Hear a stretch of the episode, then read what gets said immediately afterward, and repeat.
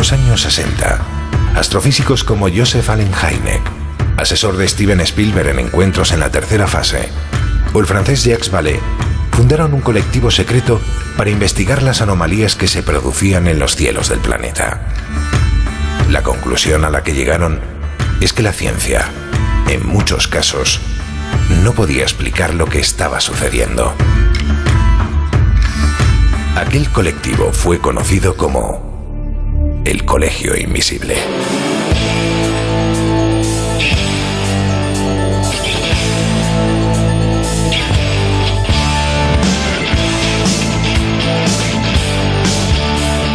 El Colegio Invisible. El verano más misterioso ya está aquí. Con Jesús Ortega en Onda Cero.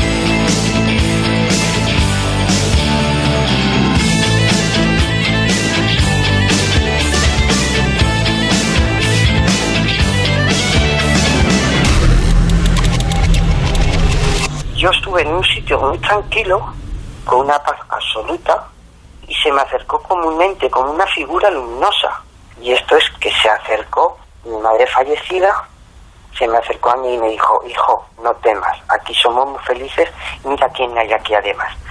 Y a continuación, instante continuo, se acercaron abuelos míos que no llegué a conocer yo en vida y me dijeron, hijo, aquí estamos muy bien, no temas. Y también se acercó un tío mío murió en un accidente de tráfico. Y me dijeron, hijo, Eduardo, cariño, aquí estamos muy bien, estamos muy felices, aquí estamos todos, pero tú tienes que volver y tienes que cuidar de tu padre. Aún no es tu, aún es tu momento que vengas aquí, mi papá.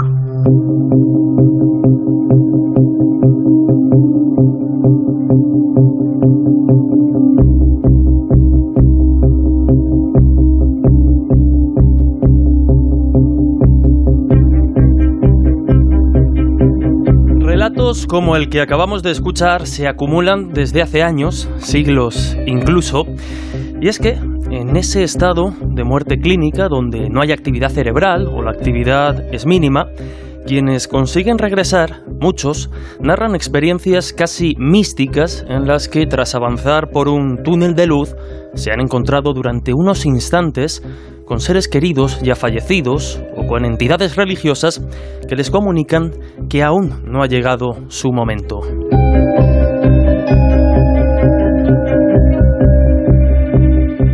El atrezo de la experiencia puede variar en función de las creencias o el contexto cultural del paciente que, a las puertas de la muerte, protagoniza uno de estos episodios. La cosa parece complicarse cuando, tras ser reanimados, los pacientes comienzan a relatar detalles de lo que ha sucedido a su alrededor mientras técnicamente estaba muerto, conversaciones o acciones de los médicos que en ese momento luchaban por su vida, detalles de la sala en la que fue atendido o intervenido, la visión incluso de objetos solo visibles desde el techo de la sala, son conocidas como experiencias cercanas a la muerte. Para algunos no son más que experiencias fruto de la falta de oxígeno en el cerebro y otros procesos químicos que después son interpretadas de forma trascendental. Para otros, sin embargo, no es tan sencillo de explicar. Y no estamos hablando de personas que tengan dudas al respecto a la ligera, sino de médicos y científicos cualificados que no tienen nada claro por qué se producen estas experiencias. Quizás hablar de ellas como una evidencia definitiva de la existencia del más allá o la supervivencia del alma tras la muerte sea una afirmación demasiado precipitada. Pero está claro que ante la ingente cantidad de casos y las investigaciones realizadas al respecto, las ECM, las experiencias cercanas a la muerte, se han ganado poco a poco la atención de la ciencia para tratar de desentrañar sus mecanismos.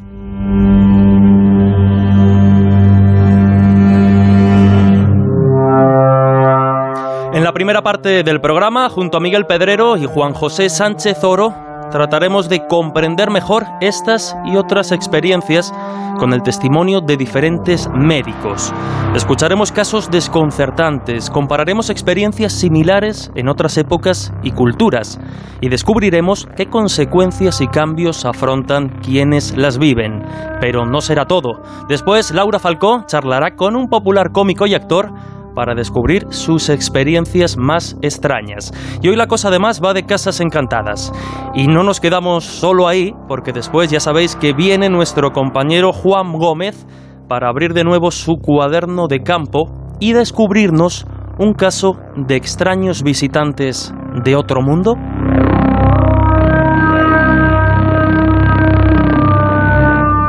Nosotros, como veis, ya estamos listos. Y vosotros ya sabéis que podéis participar y comentar. Además, hoy con el tema de las experiencias cercanas a la muerte, ya vemos que las redes sociales están muy, muy activas.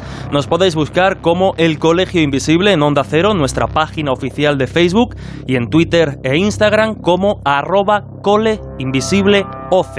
En esas plataformas, con el hashtag coleinvisible, estamos muy, muy atentos a vuestras experiencias y a vuestras opiniones sobre el asunto central de esta semana. Sin más, cuando son la una y once minutos de la madrugada, abrimos las puertas del Colegio Invisible aquí en Onda Cero. El Colegio Invisible. El periodismo de misterio ya está aquí en Onda Cero.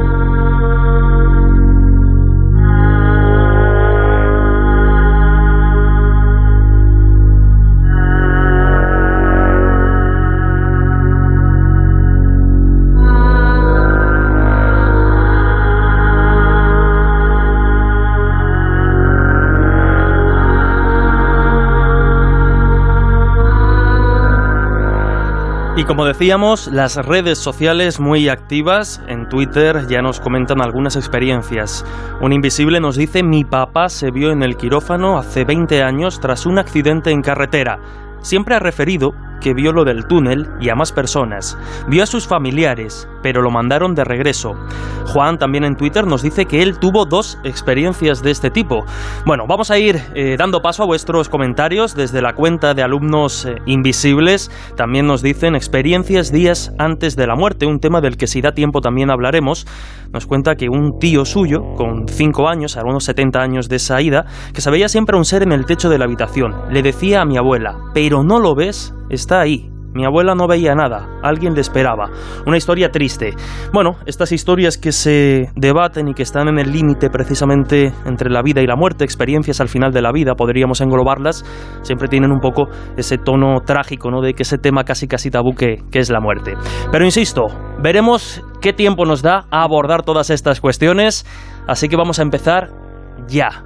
Miguel Pedrero, ¿qué tal? Muy Bienvenido. buenas. Hoy el tema, hoy el tema nos, nos gusta, ¿eh? Oye, el tema es muy interesante y tengo aquí delante la escaleta. Yo no sé, yo no sé cuántos testimonios tenemos, testimonios de médicos, De médicos. de científicos que han investigado este, este tema. La verdad es que, es que necesitaríamos 20 programas para tratar todo lo que, lo que hemos preparado, ¿no? Pero estas experiencias, por centrarnos en las ECMs, en las experiencias cercanas a, a la muerte. Yo he tenido la oportunidad de entrevistar a muchísimas personas que han vivido esta experiencia, para mí lo más importante es que les cambia absolutamente la percepción de la realidad, la vida, el, cala- el carácter y, muchísimas cosas. Y de hecho, esta noche escucharemos que hay médicos incluso que han llegado a, hacer, a preparar grupos de apoyo, ¿no? como los de Alcohólicos Anónimos, pero en este caso de personas que han vivido experiencias cercanas a la muerte y que una vez que regresan, regresan en muchas ocasiones tan cambiadas que les resulta muy difícil volver a entrar en su entorno social, ¿no? sobre todo cuando su entorno social tiene unas características determinadas, porque estas personas, en muchas ocasiones cuando regresan, tienen una concepción de la vida, como digo, muy diferente, se vuelven personas en muchos casos más espirituales, menos religiosas, menos preocupadas por el, el tema del dinero el materialismo, em, personas más empáticas, em, que se preocupan más por los problemas de la gente que tienen alrededor. iremos, etcétera. iremos llegando a eso, Miguel, si nos da tiempo, porque uno de los aspectos fundamentales es eso, ¿no? Cómo les cambia la vida. Y vamos a tener testimonios de uno de esos médicos que, como decías, ha hecho grupos de apoyo a pacientes que han tenido experiencias de este tipo. Pero antes de nada, vamos a saludar también a nuestro otro compañero, el historiador Juan José Sánchez Oro. Juanjo, ¿qué tal? Buenas Hola, noches. Muy buenas noches. ¿Qué opinas tú del tema de las ECM? Eh, yo creo que es un tema, desde luego, que se ha ganado, como decíamos, su hueco en el ámbito médico y científico. A lo mejor es precipitado a nosotros, a ti y a mí nos puede costar más tomarlo como esa evidencia definitiva del más allá, pero sin duda mm, desafiante. Pues a mí me parece que es un, un, temazo y que es uno de los fenómenos que realmente merece la pena estudiar por todo lo que supone, pero es que además tiene un trasfondo con muchísimas derivadas. Yo creo que aquí vamos a poder ver muchas de ellas, pero se puede relacionar con tantas cosas, de, cosas que me fascinan, como puede ser, por ejemplo, la historia de la religión, para ver cómo ha evolucionado en el tiempo, pero luego también, por supuesto, con el mundo de las anomalías, con, con aspectos que tienen que ver también con la propia psique, porque hay un componente innegable y universal que parece que ya está perfectamente demostrado y asumido, pero luego a partir de ese componente de un conjunto de fenómenos eh, que son objetivos, por así decirlo, que se, generen dentro del mundo de lo subjetivo, pero que como digo parece que está ya constatado que es algo universal. Sin embargo, luego sobre eso se adhieren un montón de, cuestiones que hay que andar discriminando eh, qué peso tienen en el asunto, ¿no? Y cómo pueden modelar o no el fenómeno. Eh, no sé, yo creo que, como digo, eh, para mí es un fenómeno muy, muy rico, algo que seguramente sucede en muy pocos segundos, pero que luego realmente permite que podamos estar horas y horas tratando de desentrañarlo.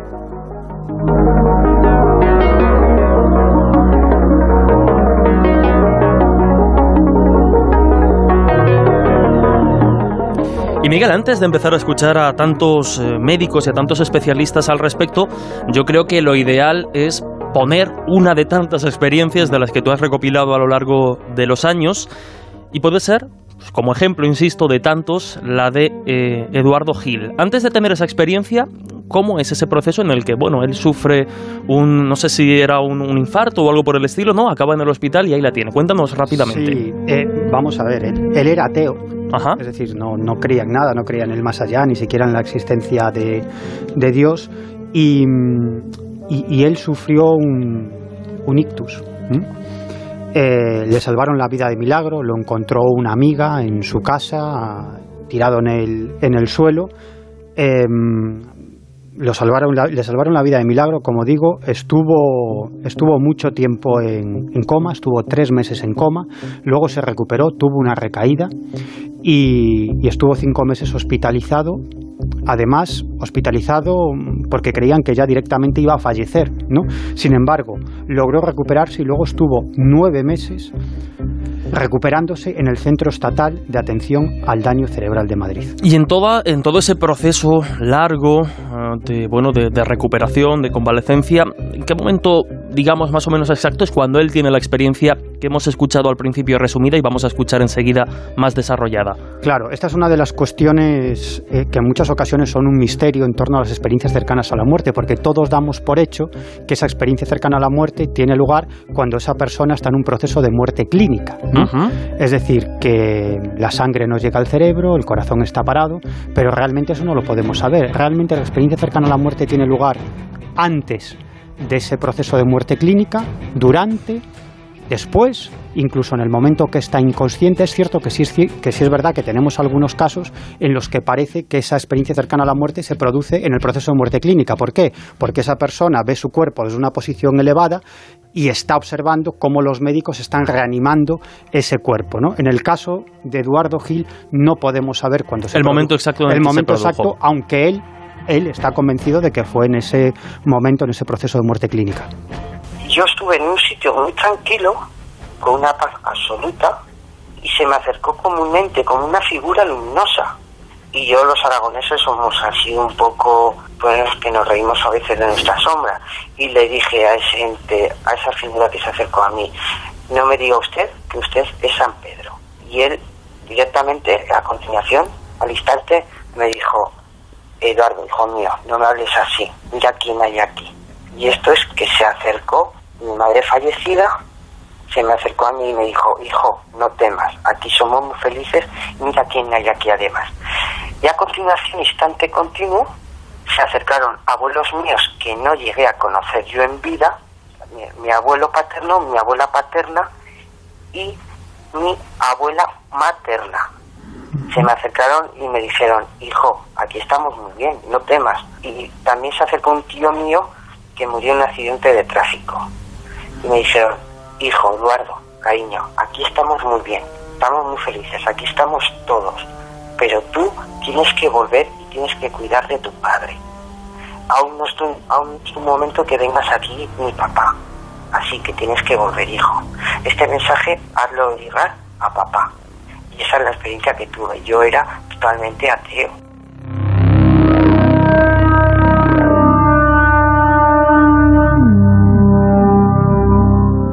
Como decíamos, uno de tantos testimonios que tanto Miguel como otros compañeros pues habéis recopilado a lo largo de los años. Cientos, miles de testimonios de este tipo. Y bien lo saben los médicos, los enfermeros, las enfermeras que durante bueno, pues tanto tiempo trabajan y están con, los pacientes y van encontrándose eh, experiencias de este tipo al respecto.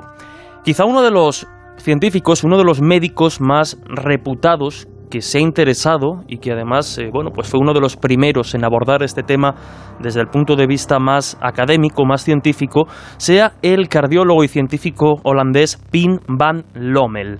Como decimos, es conocido precisamente por ese trabajo científico sobre las experiencias cercanas a la muerte y la conciencia, incluyendo ese famoso estudio que abre un poco la puerta al resto, publicado en su día en la revista médica The Lancet, y autor de un libro que desde luego hay que recomendar, editado por Atalanta, Conciencia más allá de la vida. Tú, Miguel, tuviste la oportunidad de, entrevistarlo y aparte de bueno, pues el desarrollo de su, de su historial al respecto, te contó una de tantas experiencias, quizá de las primeras que él se encuentra al respecto y que le cambió un poco el chip y le dijo, y bueno, le llevó a pensar que, aquí había material de estudio. Claro, em, el, estudio que, realizó no, buscaba demostrar que las experiencias cercanas a la muerte realmente tienen que ver con, con que la conciencia puede ser independiente del cerebro, ¿no? Es decir, de algún modo él se encontró con muchos casos de personas que habían experimentado una ECM y además de esa experiencia típica y, tópica del túnel, la luz al fondo, los familiares, pues muchas de estas personas, incluso antes de la experiencia o después de la ECM, pero generalmente antes de ese encuentro con los familiares fallecidos, observan su cuerpo desde cierta altura y lo que está pasando en la sala de urgencias o en la sala de, operaciones. ¿no? Su estudio era un estudio prospectivo él entrevistaba a las personas que habían vivido una experiencia cercana a la muerte, recopilaba toda la información médica, entrevistaba a familiares, médicos y lo volvía a hacer a los dos años y lo volvía a hacer a los ocho años. Su intención, ver cómo de algún modo había cambiado la percepción de la vida, de la realidad, el carácter de esas personas. Sin embargo, se encontró con algunos casos absolutamente espectaculares que para él eran una prueba, una evidencia de que la conciencia, alma, espíritu, como lo quieras llamar, en el momento de la muerte se desprende del cuerpo físico. Porque cuando tienes una persona que desde arriba te verifica lo que está pasando durante el periodo de resucitación, significa que eso está ocurriendo en el momento en el que el cerebro está parado.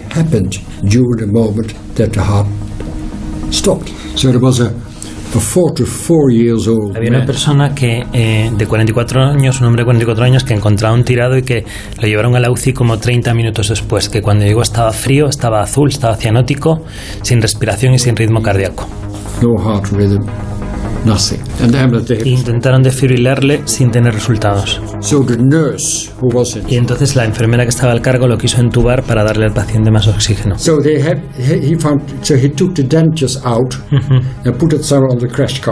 Que le pusieron, Que le quitaron la dentadura para poder entubarle. So after one and a half hour entonces, una hora después, esta persona tenía algo de ritmo cardíaco, tenía respiración todavía asistida, eh, pero estaba todavía en coma.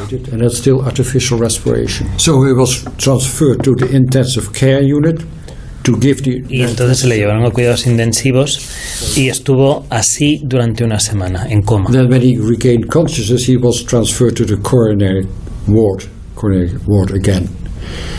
Entonces, cuando recuperó la conciencia y le llevaron a la planta donde estaba la enfermera que le había atendido, le dijo, tú sabes dónde está mi dentadura.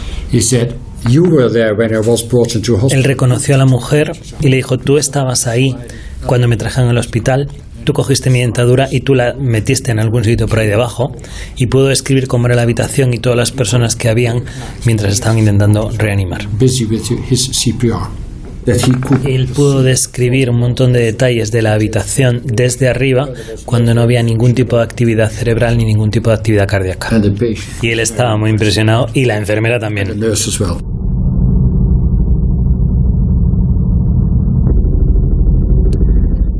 Y cuando suceden este tipo de cosas, este tipo de descripciones que parecen romper toda lógica, es cuando la experiencia cercana a la muerte comienza a complicarse y el fenómeno parece volverse más complejo. Pero como decimos, relatos de este tipo, experiencias de este tipo, hay muchas.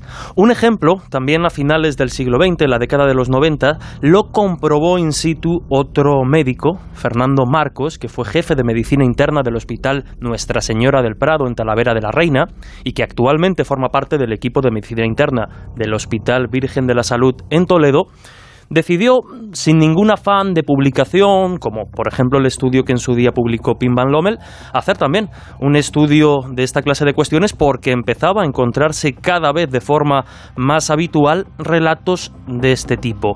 Recopiló muchos testimonios, más de una decena en aquellos eh, años, en este hospital en el que él trabajaba, y se encontró también con una experiencia muy llamativa como la que vamos a escuchar. Pues la más llamativa es de un paciente que tuvo un infarto, fibriló, estuvimos dando unos choques eléctricos en la UBI. Eh, en un momento dado los compañeros y enfermeras, etcétera, decían que bueno, que ya acabáramos el tema porque era imposible que el enfermo se fuera a salir, porque ya llevaba ya un tiempo largo y luego además, en fin, seguramente no iba a salir, pero si no iba a salir con lesiones cerebrales brutales. Y bueno, intenté, digo, venga, vamos, que este no se nos escapa. Y le pegué, me parece que era el séptimo o el octavo choque eléctrico y recuperó ritmo cardíaco y unos días después pues ya recuperó conciencia y no quedó ninguna secuela gracias a Dios.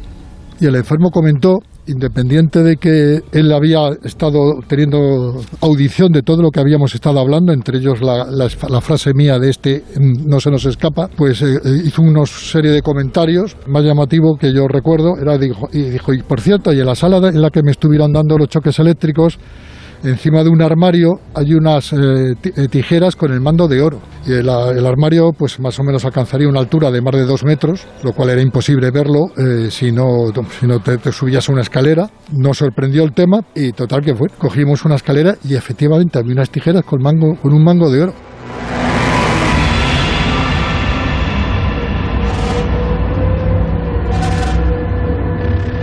Lo cierto es que diferentes investigadores, médicos, científicos han recopilado bastantes casos de este tipo. Hace algún tiempo se editó en España, se tradujo un libro que había sido publicado en inglés, titulado en español El yo no muere.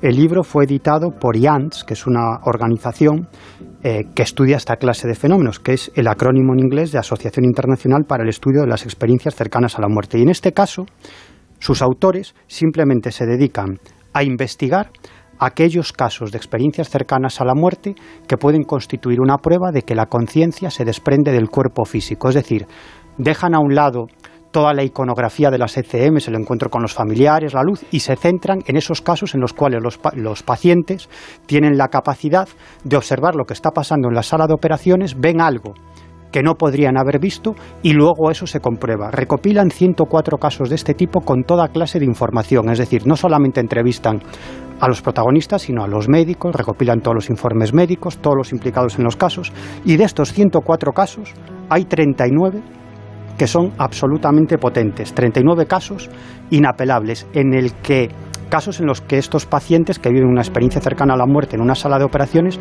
son capaces de describir, por ejemplo, el número de serie de un aparato al que están conectados y que está a unos 3 metros de altura y que jamás podrían ver. Incluso números de serie de 12 dígitos que son plenamente verdad y que luego comprueban los médicos absolutamente sorprendidos. Un libro en el que además participa el siguiente médico al que vamos a escuchar. Tú hablabas antes de que uno de estos eh, médicos, uno de estos científicos, había creado, entre otras muchas cosas, eh, grupos de, de, ayuda y terapia a personas que han vivido una ECM. Él es Mariano Betés, doctor en medicina y farmacia, licenciado en ciencias biológicas y en historia del arte, en fin, muchísimas cosas porque es una persona que se ha dedicado a estudiar todo lo que psicólogo, musicólogo, es, es, un hombre del renacimiento. Efectivamente. Y dabas además un detalle interesante, yo lo comentaba en la introducción al principio y creo que es algo con lo que nos tenemos que quedar y ahora vamos a incidir precisamente en esa parte, y es que al margen del envoltorio de las experiencias, al margen de las eh, figuras que pueden aparecerse, a veces familiares fallecidos, otras veces seres religiosos, otras veces personas que han fallecido pero que el paciente como tal no saben que están muertas. Es decir, al margen de, ese atreso, lo, lo, interesante y lo impactante es que la esencia de la experiencia está ahí y produce cambios. Digo esto porque el siguiente corte, el siguiente corte que vamos a escuchar de, de Mariano Betés nos habla precisamente de las diferencias conceptuales, podríamos decir, entre experiencias cercanas a la muerte protagonizadas por personas en edad adulta o, por ejemplo, por niños. Y ahora vamos a ir con Juanjo porque es interesante ver cómo en función de la cultura, en función del país, en función de la idiosincrasia, estas experiencias que nosotros tenemos asumidas como visión de túnel y visión de seres fallecidos pueden modificarse. Pero vamos a escuchar primero a Mariano Betes. Sí, hay, hay diferencias sobre todo porque la experiencia cercana a la muerte es una experiencia que es imposible de explicar con palabras. Y entonces lo que hace la persona, niño o adulto, es traducir a través de su cerebro todo aquello que ha percibido. Y esa traducción depende del cerebro que tenga la persona. De tal forma que si es un niño, pues muchas veces utilizará un lenguaje infantil. Si es una persona mayor, pues un, lenguaje dependiendo también un poco de su cultura.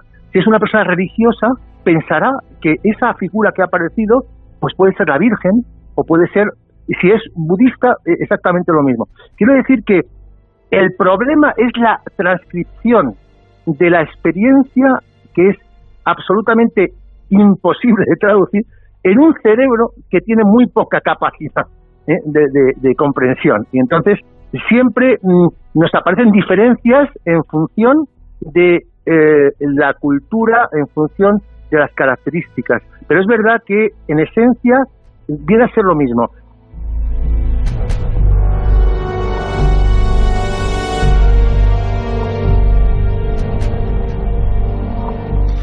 Y permíteme, Juanjo, antes de darte paso y preguntarte por qué, que saludemos no solo a todos los invisibles y las invisibles que están comentando hoy muy activos en redes sociales, sino a Lorenzo Fernández, a Laura Falcó y a todo ese grupo de viajeros que ahora mismo están en México y que bueno, pues parece ser que también nos están escuchando desde México. Así que un saludo muy fuerte a todos esos invisibles que ahora mismo estáis de viaje y bueno, cierta envidia también nos dais, pues muy bien, por, por muy bien que lo estamos pasando nosotros este verano aquí en el colegio. Pero Juanjo, vamos con ese tema de la culturalidad y cómo influyen y condicionan las, las experiencias. Bueno, a ver, mm, yo creo que, aunque más o menos se ha ido ya comentando, a mí me parece que el, estudio de las ECMs es un estudio muy complicado, porque estamos hablando, y lo acabamos de escuchar, de una experiencia que es privada, que en muchas ocasiones es una experiencia desbordante, de estas que se denominan inefable, porque ni siquiera te alcanzan las palabras para poder describir lo que tú ves. Y si eso ya ocurre en los adultos, imaginémonos en los niños, lo complicado que es, que tienen mucho menos repertorio eh, de vocabulario, tienen muchas menos experiencias vitales para poder transmitir lo que han vivido. Entonces, aquí nos encontramos con que en muchas ocasiones es difícil el, que la experiencia que ellos han vivido, que los niños han vivido, la puedan comunicar con la misma precisión que la comunican los adultos. En ocasiones nos encontramos, por ejemplo, con que son los padres los que tratan de decir qué es lo que han visto los niños, por lo tanto ya tenemos ahí un factor que puede distorsionar la experiencia, la narración de la experiencia. En otras ocasiones también para podérselo hacer más fácil a los niños se les pide que lo dibujen y claro, eso luego a la hora de poder hacer comparaciones entre los testimonios de los adultos y de los niños, pues estamos trabajando con dos narrativas diferentes. Entonces es muy difícil que luego podamos llegar a, llegar a algo. ¿no? Eso en cuanto a la diferencia entre niños y adultos, donde parece que algunos expertos dicen que los, los niños suelen, en la mayoría de las veces, eh, ir hacia esa luz o hacia ese lugar acompañados. En muchas ocasiones no saben explicar muy bien qué les acompaña, si es un eh, suelen tender más hacia figuras angelicales o algo así, pero también un poco más ambiguas, ¿no? ¿no? No concretas tampoco en el ámbito de la religión. No es Jesús, por ejemplo, en el ámbito del queda más como más neutra, no está muy claro. Y luego también, eh, como ellos tampoco, pues han tenido una experiencia, a lo mejor en el que en el recorrido de su vida han tenido que ver pues como muchos, en la medida que tú, claro, vas creciendo, pues te vas encontrando con que tus seres queridos o con tus amigos van desapareciendo. Entonces, en ese camino que tú tienes ahí durante la experiencia de la ECM, pues uno de los rasgos también más canónicos es que te encuentres, como también hemos escuchado, con difuntos, ¿no? con personas que, que te acompañaron en vida y que ya no están. En los niños esto no suele ser muy habitual, quizás por eso digo, porque no he tenido mucha ocasión de conocer a gente que les haya desaparecido, pero sí que puede ocurrir, por ejemplo, que vean mascotas mascotas que han desaparecido. Que sí que es cierto que en ellos pues se establece ese vínculo emocional, ¿no? Pues con, exacto, con el perrito, con el gato, con el claro, animales que sí que tienen una vida más corta y que a lo mejor sí que han coincidido que un niño de 9, 10, 12 años pues sí que ha podido ver morir, ¿no? Por eso digo que ahí sí que hay una serie de pautas un poco diferenciales que, que, bueno, que ya digo que siempre esto cogido con, con bueno con pinzas porque estamos trabajando con un material muy frágil, ¿no? Para mí es un hecho que también es lo que ha remarcado Miguel eh, casi todo lo que entendemos por fenómenos canónicos de una experiencia cercana a la muerte, es decir, el túnel, la luz, la sensación de ingravidez, eh, el hecho de verte la, experiencia autoscópica, ¿no? que te ves desde fuera, eh, no sé, el túnel, bueno, un montón de cosas que, que son las típicas que ya estableció Moody, casi todas yo creo que se pueden estimular o pueden ocurrir en en contextos terrenales. Eh, lo puedes hacer por bien por ingesta de drogas, hay un montón de experiencias cuando tomas ayahuasca o plantas de estas de poder o no, o, simplemente tienes eh, también eh, trances por, por sustancias de otro tipo. Sueles tener ese tipo de experiencias, las puedes reproducir, también por inducción de máquinas, por ejemplo, el famoso casco de Dios de Persinger, incluso gente que en el intento de suicidarse, cuando todavía están, están, conscientes, se van a arrojar por un, por un precipicio y luego sobreviven y lo cuentan, pueden ver muchas de estas cosas, el túnel, la luz, la sensación. O incluso antes de un accidente. Yo me he encontrado con testimonios de personas que, que, antes de un accidente automovilístico, cuando ven un coche que se abalanza sobre ellos, tienen una experiencia muy similar a, a una ECM, incluso ven pasar toda su vida, ¿no? prácticamente en un segundo, que es otra de las características de las experiencias cercanas a la muerte, que es el repaso a la propia vida. Pero sí es cierto que en el caso de las experiencias cercanas a la muerte se dan una serie de características que las hacen muy especiales por ejemplo, yo me he encontrado con casos de personas que han vivido algo que podría ser similar a una ECM, en, como te digo, en entornos de gente que se cae por un precipicio antes de un accidente que de alguna manera tienen la sensación de que su vida ha pasado por delante de sus ojos en un solo segundo, pero en aquellas personas que me he encontrado que han vivido una experiencia cercana a la muerte y que han experimentado ese repaso a la propia vida, me comentaban algo muy curioso y muy llamativo, y es que ellos podían ver todas las acciones que habían realizado en esta vida y lo que provocaba emocionalmente en los demás, tanto para bien o para mal, y sentían o experimentaban esas sensaciones que sentían los demás respecto a las acciones que ellos realizaban. Y recuerdo un caso particular, me he encontrado con varios de este tipo, pero un caso particular de una persona que era cazador y que vivió una ECM y él decía que cuando vivió ese repaso a la propia vida, él experimentó el sufrimiento que le causaba a los animales, pero no el sufrimiento físico, sino el sufrimiento emocional y psíquico. Y recuerda especialmente cuando mató a una liebre, eso lo tenía muy grabado, y esa liebre estaba falleciendo, y decía, yo sentía la desesperación de esa madre porque iba a fallecer y sus crías iban a quedar al albur de los depredadores y no iban a sobrevivir. Nunca más volvió a cazar. Es decir, que las experiencias cercanas a la muerte tienen una serie de características emocionales. no, por eso digo que, que, a ver, yo creo que casi todo lo que es, ya digo, todos estos fenómenos los que tú comentas y tal, por ejemplo, te puedo contar otro caso que no tiene nada que ver con una ECM de una, una conocida mía que iba simplemente por el bosque, estaba de vacaciones y de pronto tuvo una sensación que nunca más ha vuelto a tener, pero me dijo literalmente que experimentó todo el dolor que hay en el mundo, con estas palabras. Dice que una sensación desbordante, pero no era ni una ECM ni nada, simplemente estaba paseando por el bosque, tuvo uno de estos de baños de naturaleza, que lo llaman ahora también en la nueva era, y de pronto quedó absolutamente embriagada y tuvo esa sensación. Entonces, para mí el elemento diferencial, como te digo, y es lo que hemos remarcado, es no tanto todos estos elementos, y ahora si entramos un poco en el análisis comparativo de otras culturas, veremos que muchas cosas que están presentes en Occidente no están presentes en Oriente, y que aquí consideramos canónicas, y sin embargo en Oriente sorprendentemente no están. Para mí el factor diferencial y luego también, bueno, si hablamos de la propia muerte, lo que tú señalabas, es decir, ¿son experiencias premuerte o experiencias postmuerte? Porque sabemos que están cercanas a la muerte, pero no sabemos en qué lado, si en el antes o en el después. y la muerte hoy en día tampoco es un, es un, proceso que sabemos que se dilata bastante en el tiempo, porque una cosa es la muerte cardíaca y otra cosa la muerte cerebral. Claro, es que ahí entraríamos en otro tema que es qué es la muerte, porque en según qué países puede entenderse como muerte, no actividad cerebral, en otros se tienen otro tipo de exigencias. Por eso digo, y no sabemos cuándo se dispara todo esto. Por eso digo que yo creo que para mí el factor diferencial es un poco los testimonios que hemos escuchado, ¿no? El paso en el que ya tenemos una deslocalización de la conciencia, casos, por ejemplo, de ciegos, ciegos que tengamos una ceguera confirmada, porque también hay tipos de ceguera, está la visión ciega, que no es exactamente una ceguera tal, entonces habría que ver qué tipo de, ceguera es. Esos casos para mí ya son eh, los que realmente es donde tenemos que poner la mirada, porque aunque por lo menos nos digan algo de si hay vida después de la muerte o no, nos están diciendo por lo menos que hay una deslocalización de la conciencia, que podemos captar información por sentidos que no son los corporales mm, puramente, ¿no? Los, los también los que tenemos afectados.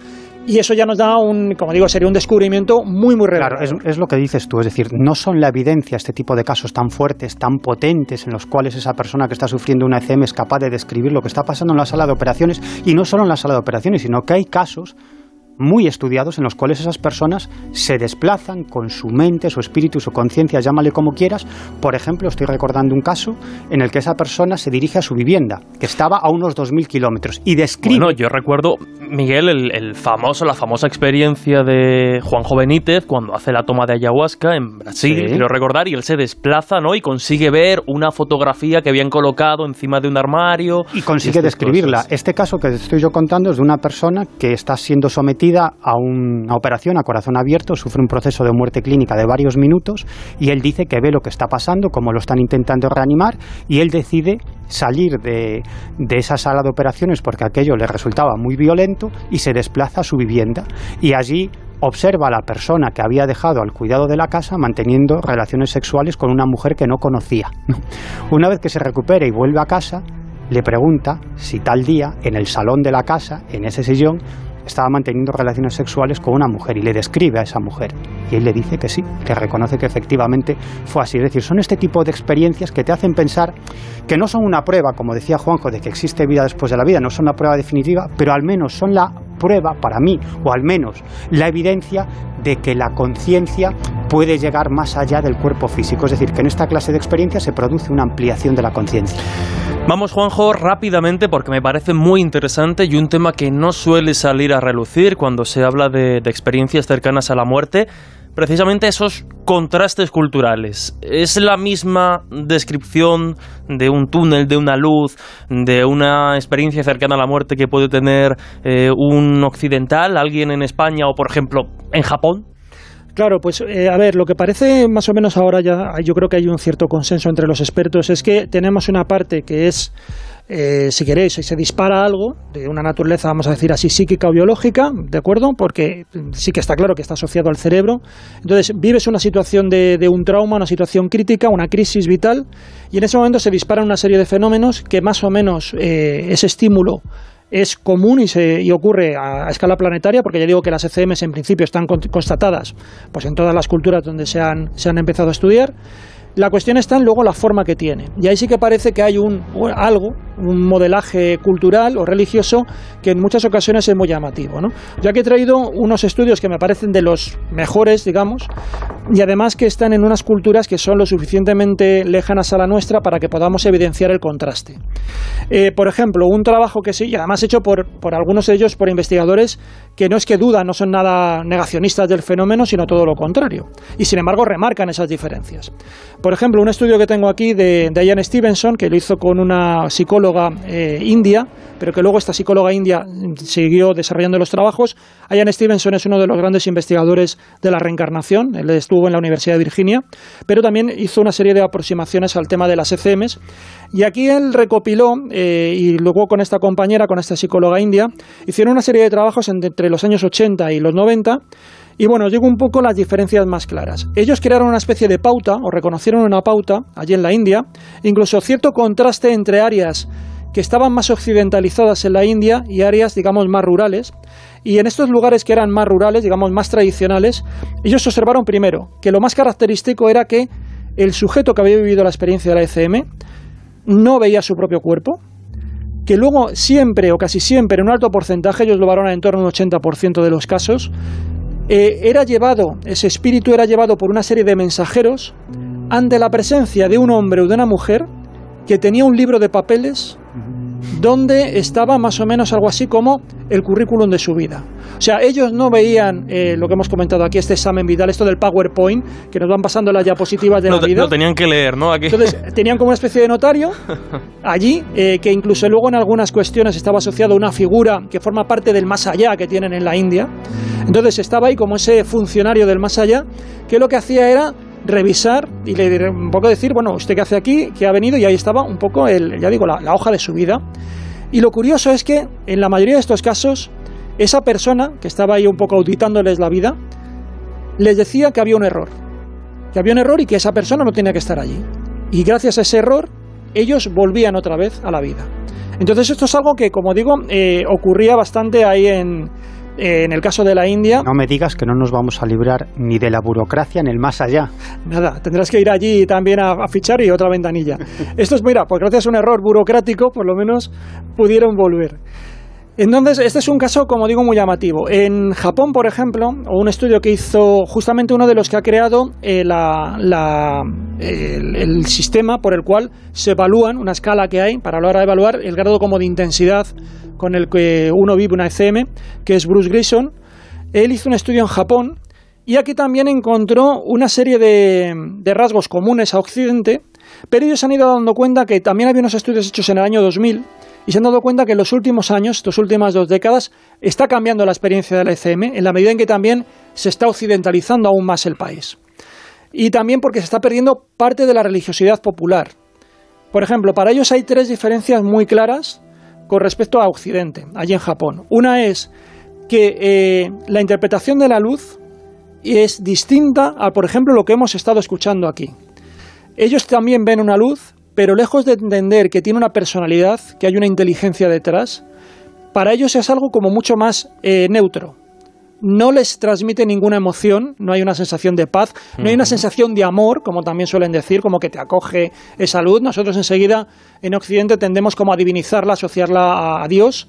Ellos no. Y entonces estos investigadores creen que puede ser porque en Japón hay una tendencia a no transmitir verbalmente el sentimiento de amor. Entonces, como la luz eh, también para ellos sería algo simplemente neutral, algo que, que, da ambiente, crea ambiente, pero ya digo, no les transmite nada, nada en ese sentido. Otra cuestión también interesante es la imagen del cielo. En muchas ocasiones también en Occidente se considera que llegas a un lugar que nosotros también lo asociamos a un entorno celestial, muy marcado seguramente por, por la cultura cristiana. Y sin embargo allí ellos, eh, para ellos, la imagen que tiene asociada con ese más allá es un jardín de flores, o un jardín también, los famosos también jardines zen. Entonces, muchas de estas personas que experimentan la, la ECM en Japón, estos nipones, llegan a ese lugar, llegan a un jardín con esas características. Y también hay una idea también en, que ya la estableció Moody de una especie de elemento frontera. En un momento dado tú llegas a un túnel, pero llegas a un espacio nuevo, ¿no? Entonces, ese elemento frontera en la cultura nipona, cuando hablan de estas ECMs, ellos también lo definen como la presencia de un río la presencia de un estanque o de una especie de muro de piedra, porque también está asociado a esa idea también del jardín, ¿no? Mm.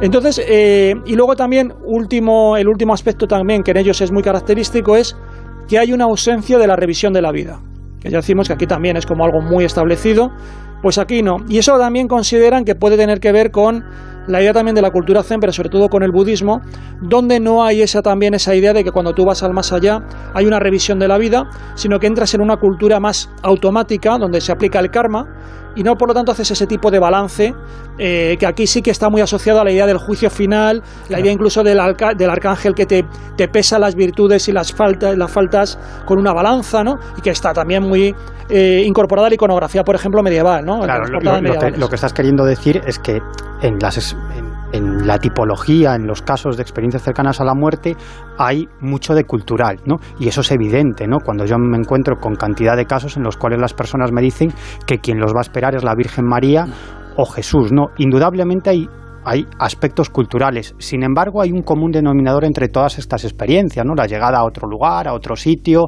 que de algún modo les dicen que no pueden continuar, el encuentro en muchas ocasiones con familiares fallecidos y luego hay una serie de elementos absolutamente culturales. Tú comentabas antes el asunto de la luz, ¿no? Que a mí me parece tremendamente interesante. Yo me he encontrado con muchos testimonios de CMs en los cuales quizás por lo que dices tú, por esa educación en un contexto judeocristiano, la luz es casi eh, em, ese encuentro con la luz es algo místico, es como el encuentro con Dios. Incluso tienen la sensación de que se están diluyendo con la luz. Y en ese momento es cuando le dicen, no, tienes que regresar. Por lo tanto, tienen la sensación de que ese era su verdadero hogar, que ellos siempre han formado parte de la luz y que en realidad todos somos parte de Dios, que es una idea muy vinculada a ciertas religiones o a ciertas concepciones filosóficas. Es que el problema, bueno, el, problema que, que, yo le veo es lo que, lo que digo. Yo creo que todos los elementos de las ECM por separado ocurren en entornos terrenales.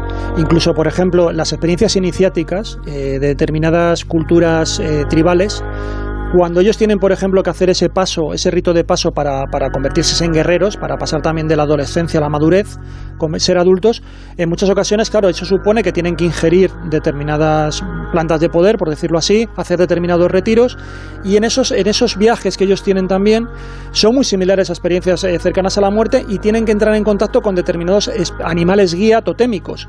Y dentro de su cultura, ellos viven toda esa experiencia y la modelan. Mm, y sin embargo, si un occidental toma esas mismas plantas de poder, va a tener experiencias totalmente distintas, incorporando esos elementos que son propios de su cultura. ¿no? Entonces, creo que eso, que por eso digo que para mí el factor diferencial de la ECM es esa parte que tenemos extrasensorial, esa parte de que ciegos, ciegos que ven, de deslocalización de la conciencia, para mí eso sí que es lo que es más difícil de explicar porque todo lo demás en principio en contextos terrenales se puede reproducir o se puede vivir de otra manera.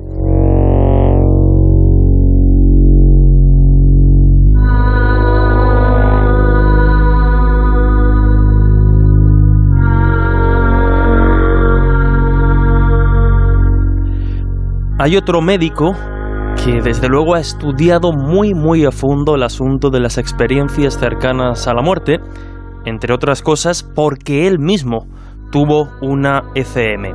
Él es Miguel Ángel Pertierra, es médico especialista en otorrinolaringología, profesor colaborador honorario de la Cátedra de Radiología y Medicina Física, Oftalmología y Otorrinolaringología, pensaba que no me iba a salir otra vez de, carrerilla, en la Universidad de Málaga. Es autor, bueno, tiene multitud de, de especialidades, al igual que le pasaba, por ejemplo, le pasa a Mariano Betés, ha estudiado muchísimo tiempo y tiene un libro totalmente recomendable, que lleva por título La Última Puerta. Su experiencia cercana a la muerte ya la ha contado aquí en más de una ocasión en el Colegio Invisible, pero lo interesante no es tanto hoy su propia ECM, sino el estudio que se ha hecho y que se está haciendo sobre su experiencia y tantas otras. Y me parece muy relevante porque abre un nuevo campo, digamos, de, debate y de análisis en esta, en esta mesa. Las ECMs cuando se, cuando se producen, cuando se recuerdan, cuando se recuperan en el cerebro, ¿qué base biológica, base química tienen? ¿Tienen la base química de una historieta, de un cuento, de una invención? ¿O tienen una base química de un recuerdo real? Nos lo cuenta Miguel Ángel Pertierra. La duda era qué es lo que ocurría en personas que tienen experiencia cercana a la muerte o dicen que han tenido experiencia cercana a la muerte. ¿Se acerca más a la realidad o se acercaba más a la creación, a la fabulación, a, la ideación? Yo me sometí incluso a una resonancia magnética dinámica. En mi caso se iluminaba. Yo podía ver esa experiencia cercana a la muerte. La resonancia iluminaba mi región occipital como eh, cuando yo estaba recordando una circunstancia real, muy diferente a cuando yo estaba pues, recordando en aquel momento o, intentando recordar algo que nunca había sucedido. Y en este caso estaba claro, ¿eh? la resonancia es tan clara, la resonancia no miente.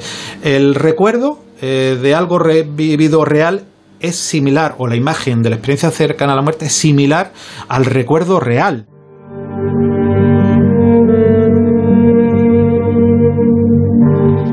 Interesante, ¿verdad? Esto que comentaba Miguel Ángel Pertierra. El recuerdo de esa, de esa experiencia propia, como sucede en tantos otros pacientes y, testigos de, de estas ECM, tiene esa base real, es decir, no es una invención, no es una fantasía, sino que los pacientes lo viven y lo padecen en algunas ocasiones como algo real. Así lo demuestra ese estudio que, que se está realizando. Pero vamos, Juanjo Miguel, si os parece, lo hemos ido comentando, lo hemos ido dejando caer en estos minutos, a quizá una de las cuestiones más importantes de estas ECM al margen, insisto, de que sean una evidencia definitiva de la deslocalización de la conciencia o sea algo que de alguna forma se puede explicar. Y es las consecuencias que tienen en quienes las viven. Cómo les marca a partir de esa experiencia cercana a la muerte, cómo afrontan la vida después. Y esto nos lo cuenta y nos lo explica muy bien el médico, entre otras cosas, psicólogo Mariano Betés. En realidad, en todas las personas se produce un cambio de personalidad. Se dice, eso es un estereotipo, ¿eh? después hay excepciones, se vuelven como más filantrópicos, más espirituales, más introspectivos, e incluso les cambia también las costumbres que tienen, ¿no? Depende de las circunstancias, eh, hace que mm, esa persona se sienta extraña en su propio cuerpo. Pero es aún más fuerte el cambio, porque es un cambio radical de tu personalidad en un cuerpo que eh, eh, sigue siendo el mismo, incluso con las limitaciones que, tiene después de haber tenido probablemente un accidente o, una enfermedad, ¿no? Todos suelen, eh, lo que sí que se ve en todos los casos, y esto sí que es importantísimo, es que suelen perder el miedo a la muerte. Es decir, que cuando se les habla de la muerte, lo ven como, como algo que ya conocen, y en consecuencia no les produce ese terror, porque el miedo, el miedo es algo que está dentro de, la incertidumbre. Ellos cuando les habla de la muerte dicen, ah, ya, ya la conozco. Entonces, dejan de tener ese miedo.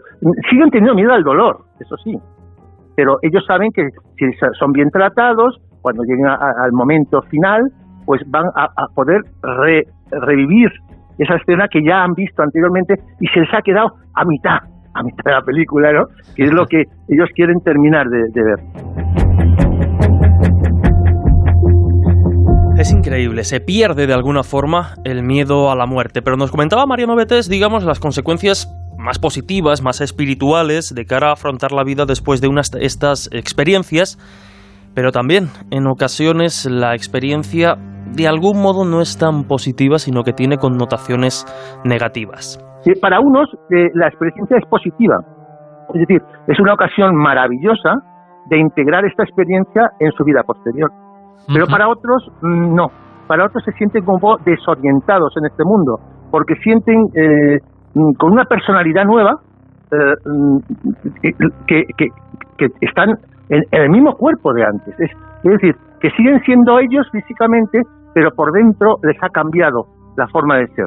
En este punto es como cuando yo intervengo como persona, como psiquiatra, eh, y les intento mostrar que es, eh, es como una nueva vida que tienen, en la que tienen que realizar algo que es precisamente el problema de la desorientación es porque no saben por qué han vuelto. ¿eh? Entonces mi ayuda está un poco ahí, en ese, más, más, más vital que, psicológica, ¿no? y, ahí está. el patrón de respuesta depende un poquito de, cada persona. Pero la, se puede resumir en que eh, tienen un cambio de personalidad en un cuerpo eh, eh,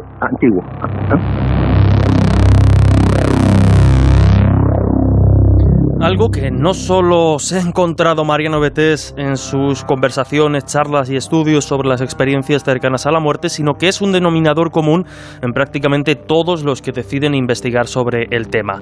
Recuperamos, lo sintetiza quizá más, eh, más rápido, pero con las mismas pautas, el cardiólogo Pim Bam Lommel. Yo no necesito más investigaciones. He hecho cuatro grandes estudios con un gran número de pacientes y en todos el resultado ha sido el mismo. No hay nada que pueda explicar lo que pasa. La conclusión, por tanto, es que necesitamos cambiar el paradigma científico, ya que la ciencia no puede explicar satisfactoriamente lo que sucede en una ECM.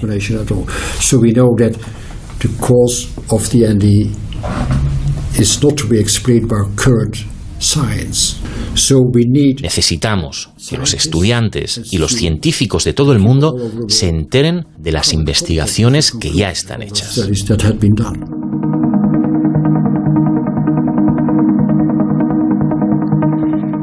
Llamamiento importante el que hacía Pim Van Lommel. Desde luego yo creo que es algo claro, es una de las conclusiones que sacaremos hoy en esta mesa. Hay que seguir investigando, pero él también incidía en esa entrevista que tú le realizaste a, a Pim Van Lommel, Miguel, en esos cambios, ¿no? En el cambio de espiritualidad, en perder el miedo a la muerte, sobre todo esa pérdida de miedo a la muerte. Pero quizá, y rápidamente Miguel, porque no queríamos dejar pasar este tema, más allá de ese cambio de personalidad, más allá de ese mm, cambio eh, si se quiere llamar así, espiritual, hay veces que el cambio, podemos decir, es más drástico, más extraño. A mí esto me parece absolutamente fascinante. Es que uno de los cambios más comunes en las personas que viven una experiencia cercana a la muerte es que desarrollan ciertas capacidades psíquicas. Es decir, sobre todo la capacidad telepática de saber lo que piensan los demás y la capacidad precognitiva. Es decir, o bien mediante sueños premonitorios o bien mediante visiones o premoniciones o intuiciones, saben lo que va a pasar en el futuro a ciertas personas o ciertos aspectos que van a ocurrir más adelante en el tiempo. ¿no? Y esto me parece absolutamente fascinante y es un denominador común en todas las personas, en todos los científicos, en todos los médicos que han investigado este tipo de casos y que han mantenido una relación constante en el tiempo con estas personas que han vivido experiencias cercanas a la muerte. Y el caso de Mariano Betés, el doctor Betés, es muy sintomático porque él precisamente se dedica a controlar a formar grupos de apoyo de personas que han vivido ECMs y ha tenido la oportunidad de vivir incluso in situ muchas experiencias psíquicas de estos protagonistas de ECMs.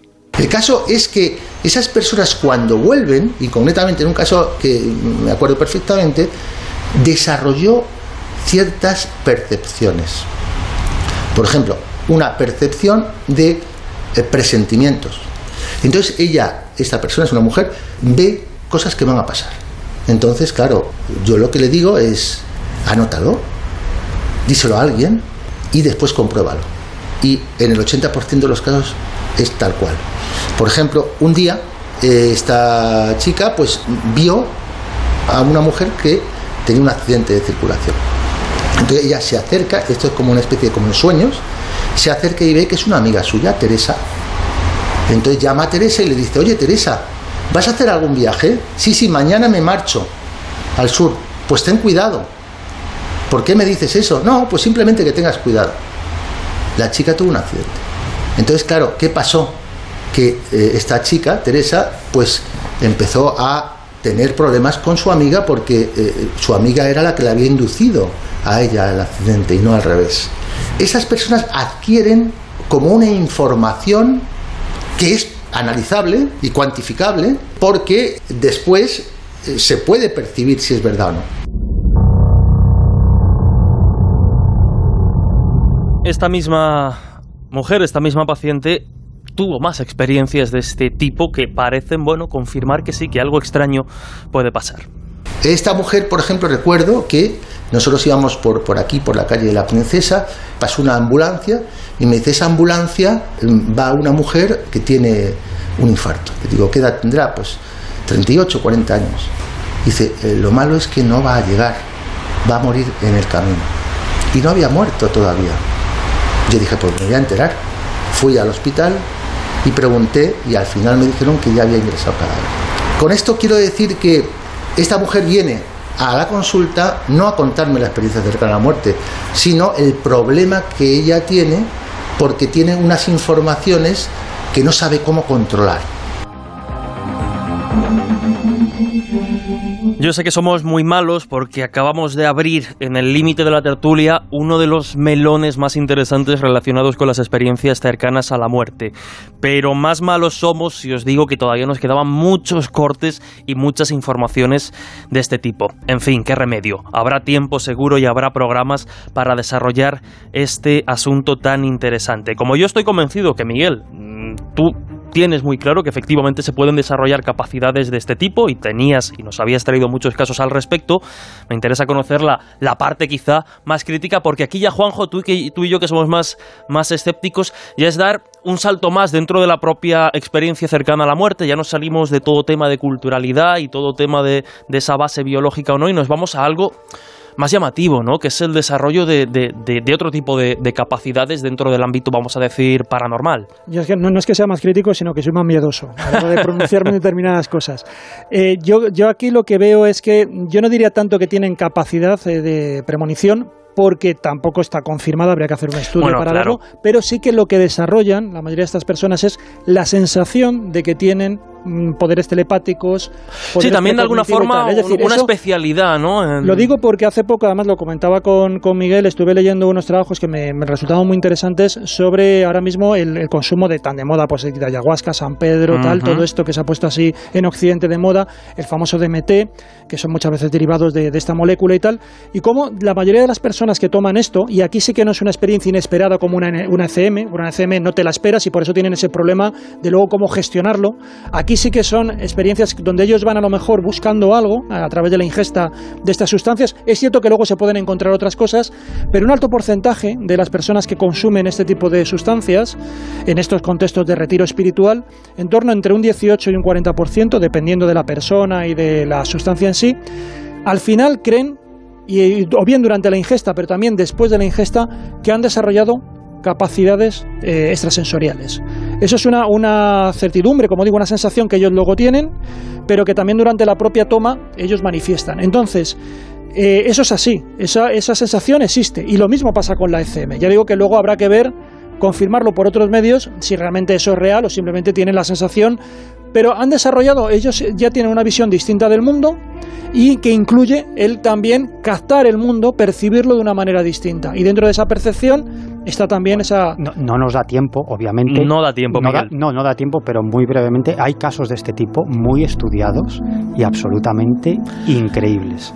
Dejamos este primer asalto, digamos, sobre las experiencias cercanas a la muerte y si os parece lo hacemos con, la, con una de las afirmaciones, declaraciones de Pim Van Lommel que nos señala y nos remarca en Twitter en Teos, Miguel Ángel, y dice una de las conclusiones sobre las ECM es precisamente que hay que cambiar de alguna forma el paradigma y que la ciencia a día de hoy no puede explicar satisfactoriamente, lo dejamos ahí, las experiencias cercanas a la muerte. Nos quedamos un poco en ese consenso, Juanjo, hay que investigar más esta clase de fenómenos.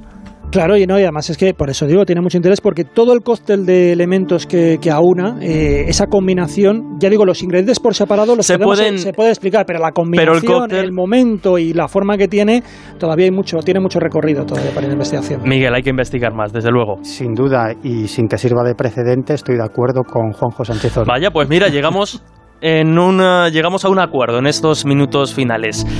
Miguel Pedrero, Juanjo Sánchez Oro, qué interesante es escucharos hablar y conversar sobre fenómenos tan apasionantes. Muchísimas gracias una semana más por acompañarnos y nos escuchamos la semana que viene con un tema que, va a ser quizá más polémico y no precisamente entre vuestras opiniones. Muchísimas gracias compañeros. Juanjo, hasta la semana que viene. Hasta la próxima. Miguel, un fuerte abrazo.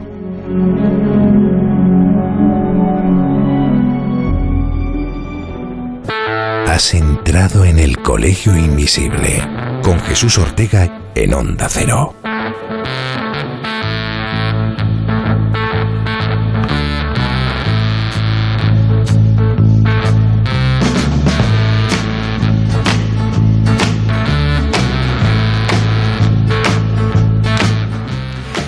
Y con el reloj azotando llegamos al momento de escuchar esas experiencias tan tan extrañas que siempre nos trae durante este verano nuestra compañera Laura Falcó Lara. Ya sabéis que en estas intervenciones está charlando con personajes ajenos al mundo del misterio, muy conocidos, muy populares de diferentes ámbitos, pero que han tenido también sus experiencias extrañas. En esta ocasión ha charlado con el actor y cómico Sergio Pazos. Y la cosa va, lo decíamos al inicio, por el tema de las energías, las presencias y las casas encantadas. Lo escuchamos.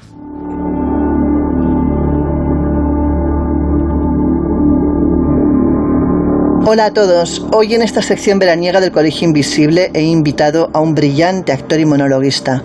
Hablo de Sergio Pazos. Luis Sergio Pazos Suete nació en Orense, Galicia, el 4 de abril de 1965. Él es actor, cómico, presentador y reportero.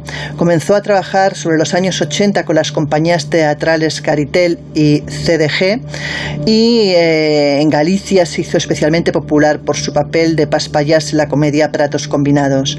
Fue a principios de los 90 que empezó a aparecer en diferentes series y películas nacionales y en el 96 saltó a la fama tras convertirse en uno de los reporteros del exitoso programa Caiga quien caiga presentado por el Gran Wyoming. Ha participado en distintos largometrajes, obras teatrales, monólogos y programas de televisión. En 2006 fue colaborador del magazine de 4, Channel 4, presentado por Boris Izaguirre y Ana García Siñériz, y también fue presentador del programa Gincana TV Show en Aragón Televisión. Y nada, que como dicen los gallegos, no se se creo en las megas, pero a ver las ailas. Y quizás este es un poco lo que defendía la manera de pensar de Sergio respecto al mundo del misterio. El Colegio Invisible en Onda Cero. Pero creo que es mejor que lo oigamos a él hablar al respecto. Como a todos los invitados que han pasado por aquí, la primera pregunta es obvia, saber si ha vivido algo inexplicable. Escuchémosle. Pues sí, sí, sí que he vivido alguna experiencia inexplicable. Eh, sobre todo cuando no llega a fin de mes el sueldo. Pero, pero de las que estamos hablando en concreto, y ahora ya más en serio, pues como buen gallego, eu non creo nas megas, pero a velas ainas, así que alguna he tenido. Y claro, la segunda pregunta también es de cajón. Deseando estoy que me explique las cosas que le han pasado. Oigamos su historia. Bueno, pues eh, mira, hablando de Madrid, yo llevo bastantes años, desde el 96 en Madrid, en la misma casa. Es una casa que está en la esquina entre la calle San Duque de Alba con San Millán y, en la calle hace esquina con Estudios. Y es una casa muy bonita, con, que hace chaflán, y yo vivo en el séptimo. Y hace ya años, hace ya años empezamos a notar que, que, en momentos determinados se movían objetos, se caían cosas. Y yo soy muy, muy escéptico y muy físico, por decirlo de alguna manera, y decía, bueno, habrá, una, habrá algo abierto, pues el viento, pues podía, una superficie pues podía estar mojada y resbaló esto, pero a medida que iban sucediéndose estos estos fenómenos, por llamarlo así de alguna manera, eh, yo los analizaba y decía, eh, hombre, ni viento ni, ni posibilidades de análisis racional, ¿no? que podía ser por otra cosa, pues lógicamente pensábamos eso. Pero se da la casualidad que hablando con más gente, eh, pues una vez una, una, compañera nos dijo, oye, si cuando tenéis algo extraño en esa casa. Y nos puso en contacto con una limpiadora en este caso una limpiadora de casas y de espíritus. Y bueno, hizo allí una especie de, de, de desconsuros y no sabría explicarlo muy bien, dejó unos cuencos con agua, hizo una limpieza. Digamos que limpió la casa y la verdad es que a partir de ese momento no volvieron a pasar esas cosas, ¿no? No, no se volvieron a caer eh, objetos ni, ni, volvimos a escuchar ruidos raros. Eh, bueno, la vecina taconea, la que tenemos encima, taconea mucho y esos, esos ruidos sí los seguimos oyendo, pero el resto, el resto no. Llegados a este punto yo necesitaba saber si él cree en casas embrujadas, en energías, y esta fue su respuesta. Pues no lo sé, no lo sé si la casa estaba embrujada o no. Yo creo en las energías, en eso sí, porque Mira ahora este, telescopio maravilloso, esta nave que va por ahí, que lo que ha descubierto, casi el origen de, del Big Bang, eso es energía y nosotros formamos parte de ella. Así que las energías sí, y, y, el magnetismo, somos campos magnéticos, entonces por eso nos atraemos a veces de esas maneras. Pero la casa embrujada, te voy a contar una cosa. Resulta que posiblemente esto venga por un lado un poquito más, más, más siniestro, más oscuro, porque eh, esa casa fue bombardeada en, en, la guerra civil. Y se llamaba la Casa del Torreón, porque tenía una torre con una cúpula muy bonita, muy bonita. Entonces, vete tú a saber si pues posiblemente eh, alguien, alguien pudo haberse muerto en el bombardeo no le dio tiempo a, escapar a, a, los metros donde se escondía la gente y en los sótanos eh, o los refugios que había preparados porque sonaban siempre las, las alarmas antiaéreas, pero pero que cabe la posibilidad y habría que estudiarlo si, si, si alguien pues se, se, ha quedado ahí y de vez en cuando pues viene a, pues a, decir oye que estoy aquí mm, vete tú a saber que se juega, pues juega con nosotros entonces bueno mm, ahí queda esa posibilidad también le pregunté si había vivido alguna experiencia más y me contestó esto. Mira te voy a contar eh, algo que me pasó, mi madre se murió en el 89, cuando el cáncer de mama no tenía absolutamente ninguna solución, era complicadísimo acertar. Y teníamos una energía, una, una conexión entre mi madre y yo. De hecho, yo no le llamaba, a mi padre le, le sigo llamando papá, ¿no? Y, pero mi madre le llamaba Tere que era su nombre. Entonces no, no, era mi madre, era Tere. Éramos ahí, teníamos una conexión especial, madre-hijo, hijo-madre. Y nos llevábamos muy bien. De hecho, yo estudié magisterio y mi madre era profesora. Entonces mi padre es abogado, mis dos hermanos hicieron abogacía y la oveja negra decidió hacer lo mismo que mi madre. Mm, volvemos con las energías. Y durante mucho tiempo yo pues he, viajado y trabajado mucho en teatro en Galicia, en malas circunstancias, con coches malos, carreteras malas, hace, tiempo, ¿no?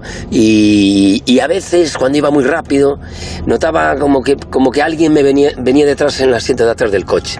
Esa sensación de que miraba como alguna sombra en el, en el espejo retrovisor y giraba y decía, bah, qué tontería. Y después eh, me empezaba la cabeza como diciendo, eh, a ver si, si, si es tu, tu querida, diciéndote, vete despaciño, vete despaciño, que, que tienes que llegar, eh, porque hemos, hemos tenido que correr y hemos, hemos hecho el loco, lógicamente, cuando éramos jóvenes, y, a veces para llegar al trabajo, pues Galicia de en invierno y con las carreteras que tenía, pues eran complicados, y había que correr, bueno, bueno. Y quizás estaba ahí ella ahí dándome esos, esos avisos. Claro, oyendo eso, a todos se nos viene a la mente lo que la sugestión es capaz de hacer. Y eso quise saber, ¿sugestión o realidad? Escuchemos su respuesta. Pues no lo sé, no lo sé. Sugestión, realidad, yo qué sé, hemos mezclado todo. Energía, vamos a dejarlo en energía. Y mira, eh, fíjate, eh, hablando de energías y curiosidades y, cosas, yo estuve en Cuba, me traje pues todos los collares de Eleguá, eh, Yembayá y todos los dioses que tienen, pero tienen los Eleguás, que son unos pequeños dioses, unos duendecillos.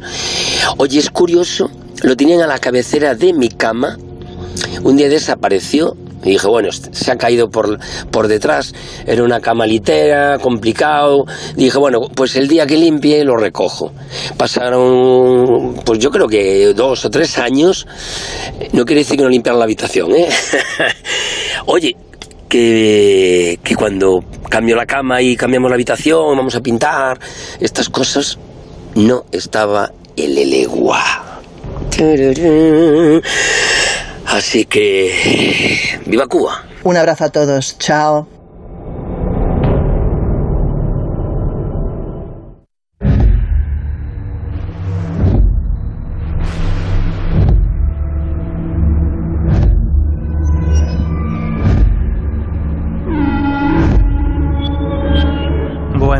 Y si esta experiencia de Sergio Pazos os ha dejado ya desconcertados, es momento de ir a conocer uno de esos casos de alta, de altísima extrañeza, me atrevería a decir hoy, que cada semana nos trae nuestro compañero, el investigador y reportero Juan Gómez. Juan, ¿qué tal? Bienvenido. Hola, ¿qué tal? Un placer como siempre.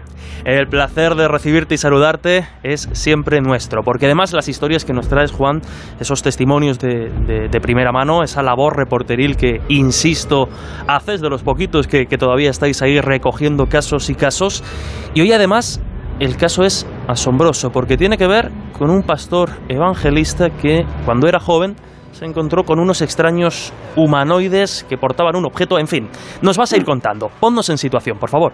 Bueno, pues eh, estamos hablando, tal como has eh, comentado, de Víctor en concreto, es pastor evangelista y nos tenemos que ir hasta el otro lado del charco, en concreto hasta California, de hecho en San Diego más eh, exactamente, porque bueno, pues eh, esta persona lleva viviendo desde hace ya bastante tiempo, de hecho hablo de décadas, pues con el recuerdo de una experiencia que es ya no de alta extrañeza, yo diría que es de las más potentes que incluso he podido recoger en, toda esta fenomenología que tiene que ver con, los no identificados y ojo también con la presencia de humanoides. Una experiencia que él vive en México, en su México natal, eh, mientras está en, un pequeño pueblo de, de México. Él recuerda que tenía unos 8 o 9 años y vive algo, algo absolutamente alucinante. Si quieres te cuento cómo fue esa experiencia. Perfecto. Cuéntanos, Juan. Pues eh, él recuerda que en esa época su madre, por cierto, de ascendencia italiana, em, eh, guardaba siempre las eh, llaves de, la casa, del jardín, justo debajo de la almohada, ¿no? Algo muy, muy curioso. Y él recuerda cómo oye de repente un zumbido que proviene del jardín. Le provoca una tremenda curiosidad y, bueno, casi a hortadillas se cuela en la habitación de su madre, consigue coger las llaves y abre la puerta del jardín. Y ahí es cuando sale y ve algo tremendamente alucinante que es mejor, yo creo que lo escuchemos de la propia voz de Víctor. Y, al pasar, este, le abrí la puerta y la entorné atrás de mí y salí. Y entonces vi esa, esa como, yo no quiero decir que es nave porque ya sería, yo vi una figura como de un ovni largo y unas ventanillas así como, como, como baladas, así como la nave de Perdidos en el Espacio, pero más bonita, no, tan chata, más larguita, así. Y, y estaban dos hombres a un lado mío. Ostras, Juan, la experiencia desde luego empieza fuerte. Además lo, lo, comentabas, ¿no? Hay que tener en cuenta que este testigo, que Víctor, es alguien a día de hoy muy respetado precisamente en el lugar en el que vive. O sea que inventarse una experiencia de este tipo desde luego no le beneficia. Pero la pregunta inmediata que nos viene a la mente saber cómo eran esos humanoides. Pues él los describe y los vamos a escuchar eh, personajes altos, de rostro eh, tremendamente alargado, además con un extraño atuendo brillante, pero como digo, yo creo que lo mejor es que lo escuchemos de la propia voz de Víctor. Eh, eran, eran altos, su rostro eran, eran, eran como humanos, pero alargada la cara. El, el, el vestuario que tenía era como un poquito brillante, blancuzco su ropa, un poco brillante, este, eran dos que estaban abajo conmigo y habían dos que estaban arriba. Eh, se veían en la ventanilla, sus reflejos solamente. Y Juan, aquí la historia da otro, otra vuelta de tuerca y se complica aún más esta experiencia. No solo tenemos avistamiento ovni con seres bueno, avistamiento ovni, avistamiento de este objeto extraño con seres humanoides, sino que además estos seres le muestran algo a Víctor y a partir de entrar en contacto con eso que les muestra se establece, como en tantos otros casos de este tipo, una especie de conexión telepática, ¿verdad? Mm, así es. Él estaba absolutamente impresionado. Tenemos que pensar que era un niño de 8 o 9 años y la televisión, todo lo que veía por, eh, bueno, eh, también en, los cómics y, bueno, pues eh, este mundo tan extraordinario le hizo mm, hacerles una pregunta que, casi nos hemos hecho todos en un momento determinado, ¿no? Quería irse con ellos, quería eh, entrar en, esa, en ese artefacto, en esa nave, ¿no? Y, quería conocer muchas cosas, quería conocer quiénes eran. Y todo esto él lo comunicaba de manera mental. Y entonces es cuando estos seres altos, de rostro alargado, le muestran lo que Víctor em, describe como un pedestal que tiene en su parte alta un objeto en forma esférica y estos eh, seres le transmiten, le aseguran que debe tocar esa esfera con sus manos. Bueno, pues entonces, y aquí es lo más potente de toda esta historia, ocurre algo que yo la verdad no he escuchado testimonio similar jamás. Atentos porque es tremendamente alucinante. Entonces lo agarré y en ese momento mi mente se llenó de imágenes, de imágenes impresionantes, de ruidos, de señales, de, de figuras. Recuerdo que eran como diagramas, este, muchas, muchas, muchas, muchas cosas. Yo estaba extasiado, yo estaba lleno me, encantó, me gustó mucho. Y lo más curioso es que el dolor que sentía era entre que veía lo que estaba viendo o me dolía y tenía que aguantarme. Era un, era un trancazo eléctrico, eran 220 de, de voltaje.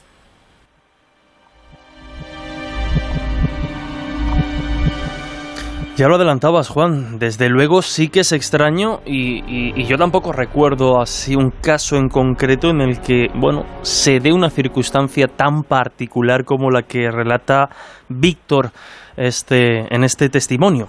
Claro, mm, después de esto, después de esta experiencia tan, tan extraña, ¿cómo, ¿cómo recuerda Víctor o qué cuenta a día de hoy de aquello que pasó hace tantos años, cuando él mm. era pues apenas un, un chaval?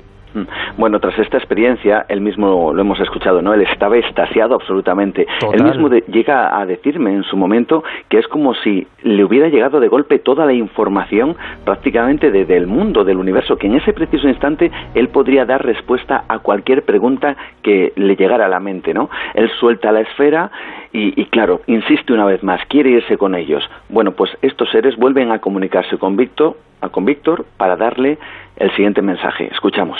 Entonces este, yo les dije, quiero ir con ustedes, no es tu tiempo, irás en otro, irás después, mucho después. A mí cuando me acosté y volví, me quedé dormido y desperté y me, me olvidé de todo lo, que, bueno, o se ocultó lo que me habían dicho, y eh, me tardó mucho tiempo en sacarme la tristeza.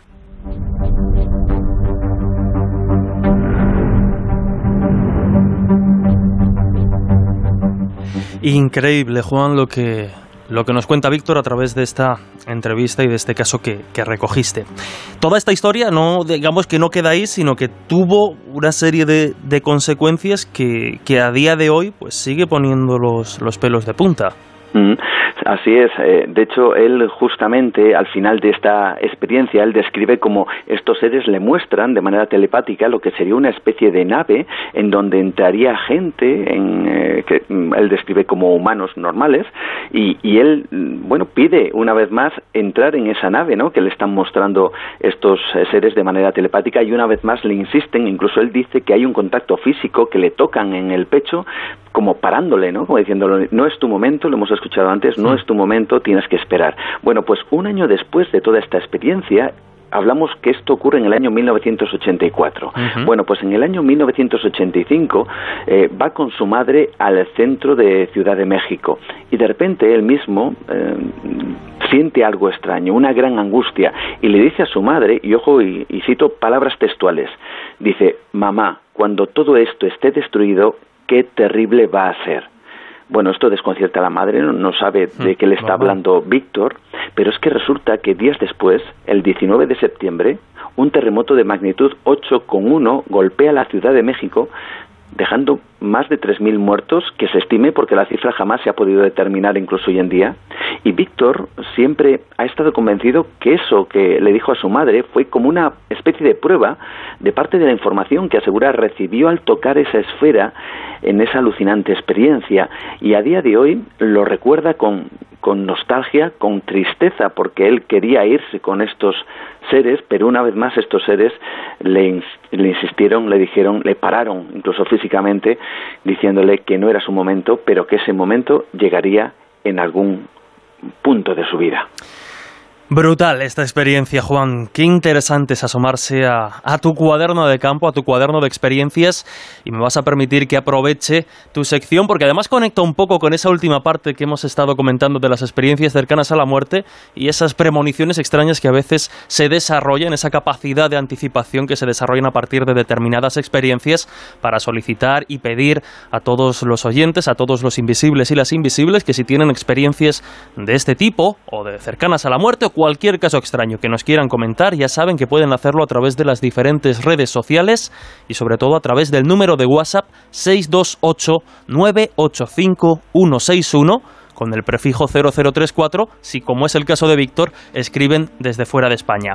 Juan, no hay tiempo para mucho más, pero como cada semana te agradecemos de verdad que hayas estado con nosotros estos minutos para asombrarnos con estas increíbles historias. Un fuerte abrazo, compañero. Hasta la semana que viene. Un placer como siempre y hasta la semana que viene.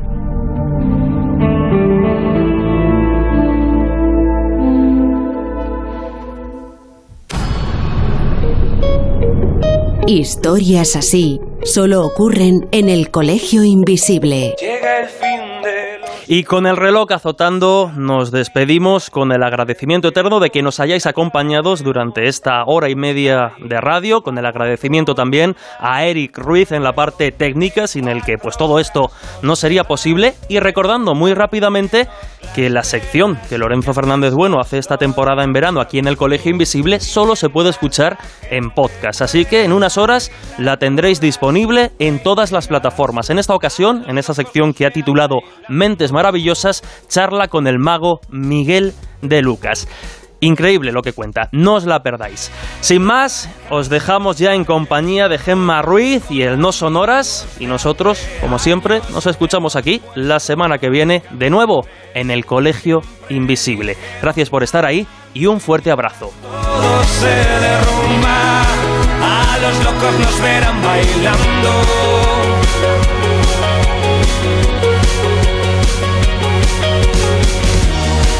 ahora sentimos tan lejos los antiguos miedos.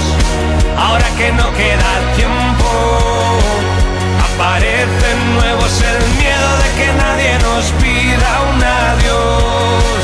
Y que no toquen mis manos de nuevo y que no muevan mis pies en el suelo